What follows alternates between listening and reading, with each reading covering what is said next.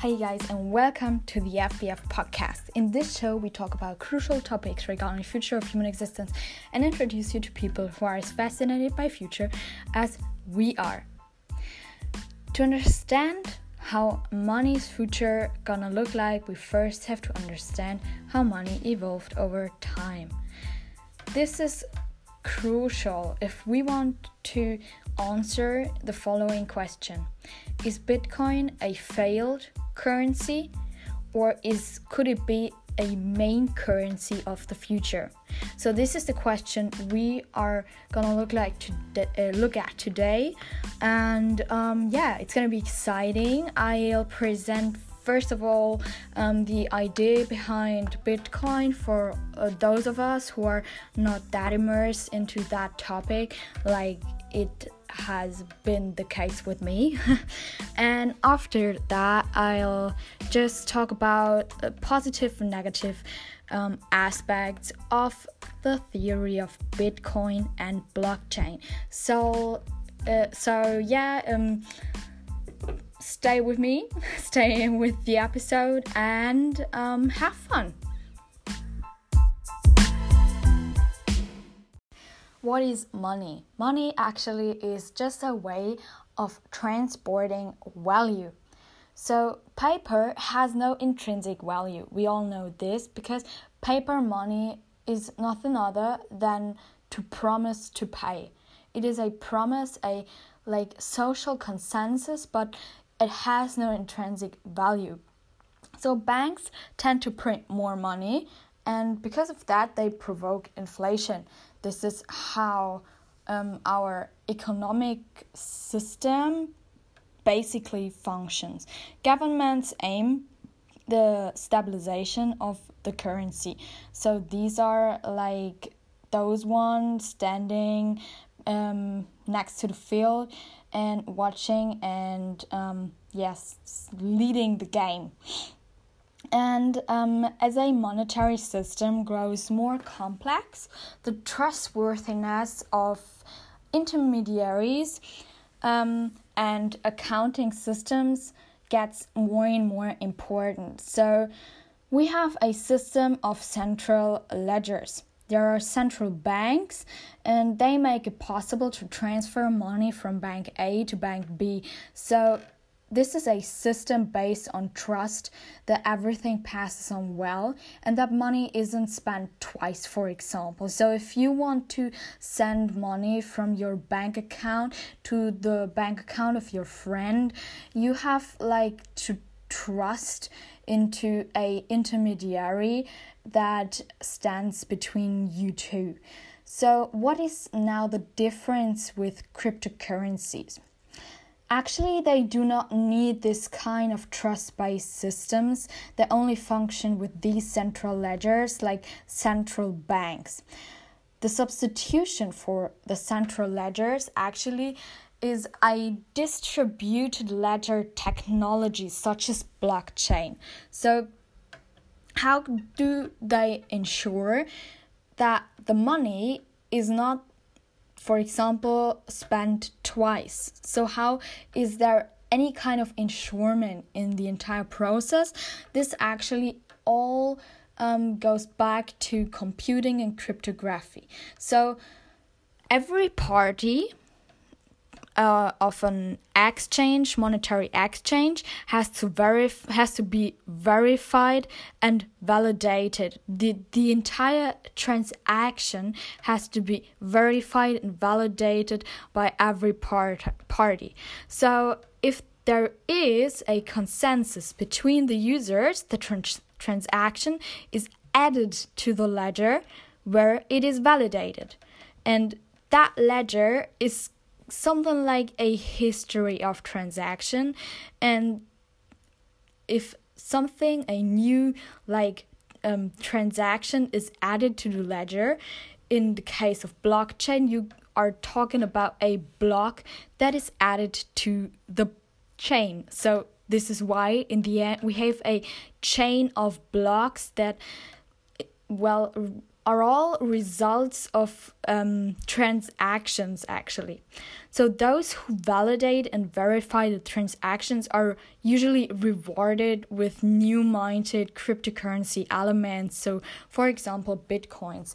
In the case of bitcoins, there are miners, so-called miners that do these um, very complicated, like um, very yeah complex um, verification and validation and in return they are rewarded by getting new bitcoins.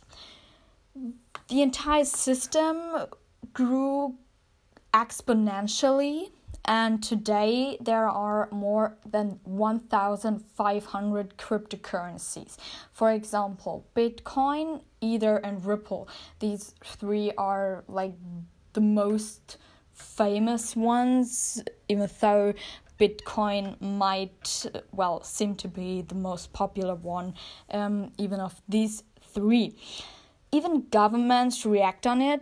Um, so, if I don't know if you already heard of that, but North Korea and uh, I, Iran. Oh, I hope I say right in English. Iran. um, these two. Um, um, yeah, these two countries see a chance in cryptocurrency actually in order to hide from US sanctions. So they want to create their own cryptocurrency. So they see they they mainly see the positive side effect of hiding from the um, US sanctions actually. But there also are quite a lot negative aspects and I just want uh, want to mention a few of them. First of all, the value of Bitcoin is highly volatile. So this is the reason um, that the functions are not as perfectly applied as planned so far. So um, there is no broadly shared consensus amongst society that this is the technology of a like future money. So without the real trust in the technology, there is a highly volatile performance. And um, because of that, much energy is also needed to produce many currencies. So um, you on the one side, you do not really have the trust of um, society so far, but on the other side it costs a lot of energy to produce the currency. So you would need the computer you would need stuff you would need the miners in case of blockchain. And um, that well effort is quite high compared to what the return is in these days. Another negative aspect might be the decentralized concept. So um, actually, there is no entity, and um, yeah, the acceptance is based on the user's trust. So you do not have a entity like a central bank that is a um, intermediary between bank A and bank B, but you just do have these individual persons that verify um, transactions between other individuals. So everything is really decentralized. Everything just happens about standardized processes that are carried out by individuals and the that, that individuality within the the single processes does make a quite difficult for people to like accept the entire thing and to really trust the concept. On the on the other hand um or like on the same hand actually uh, we stay we, we we still stay with the negative aspects. Another one is the pseudo um, anonymity. So this is um, a thing when you talk about terrorism so it would be highly important to verify the identity of people actually because so far you could just um, be very anonymous about the entire process of um, cryptocurrency, and this, um, yeah, creates some difficulties concerning ter- potential terrorism. It is also very difficult for central banks to adopt to the entire process, and it would be quite dangerous for the financial system. We know it as we know it today. If central banks would like collapse and um, could not survive the um, yeah the the shift from normal currencies to cryptocurrencies.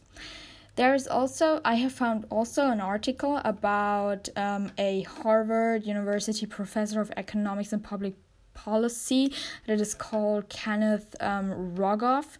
Actually, I have put every single link I have used as a source for that episode into the show notes so you could do some research on your own um, without any problems.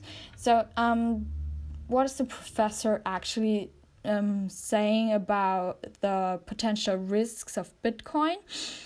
Actually, he points out that Bitcoin's use is limited to transactions, so um, like this makes it purportedly more vulnerable to a bubble like collapse because um, the transactions are dependent on people and people tend to provoke um, bubbles economic bubbles bear markets and bull markets.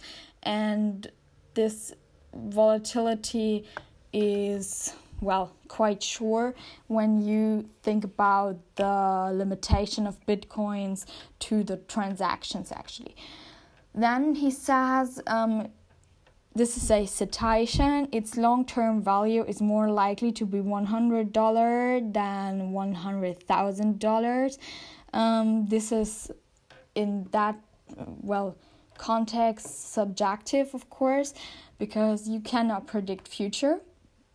But um, yeah, he bases that um, assumption on his critique that the there is a very bad efficiency of Bitcoin compared to the classic way of trust based transportation with central banks. So he says Bitcoin seems to be more efficient because it is decentralized and happens online and everything's like so modern, but um, actually it um, requires a lot of effort to create the currency itself and also to carry out transactions.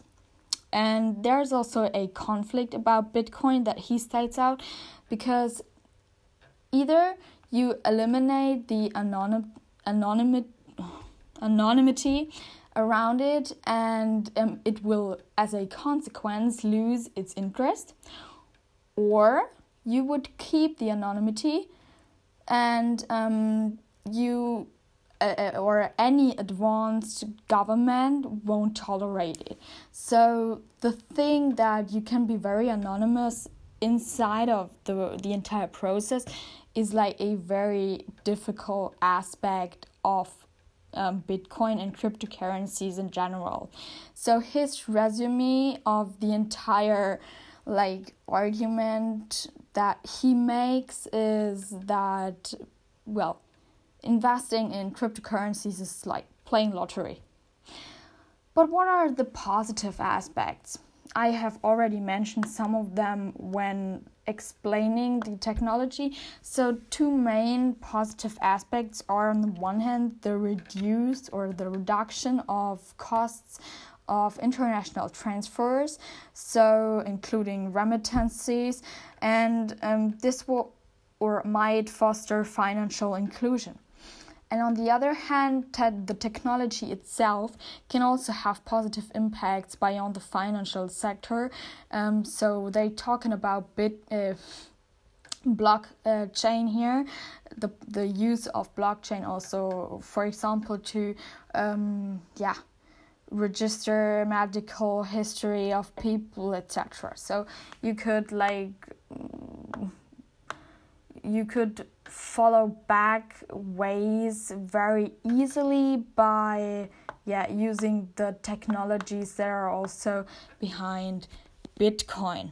So these are the main informations, um, the main information I wanted to give you about Bitcoin and cryptocurrency, and some different positive and negative uh, aspects about them.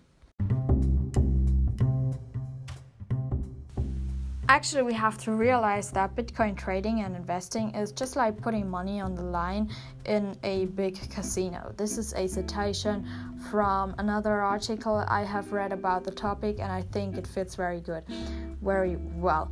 And um, yeah, I am just where I, I really need to say that you need to learn to think and invest for yourself and never just trust anyone else's view of Bitcoin's future more than your own good opinion. So it is utterly important to do very well research if you're planning to invest in Bitcoin. So don't miss that out and do not trust me.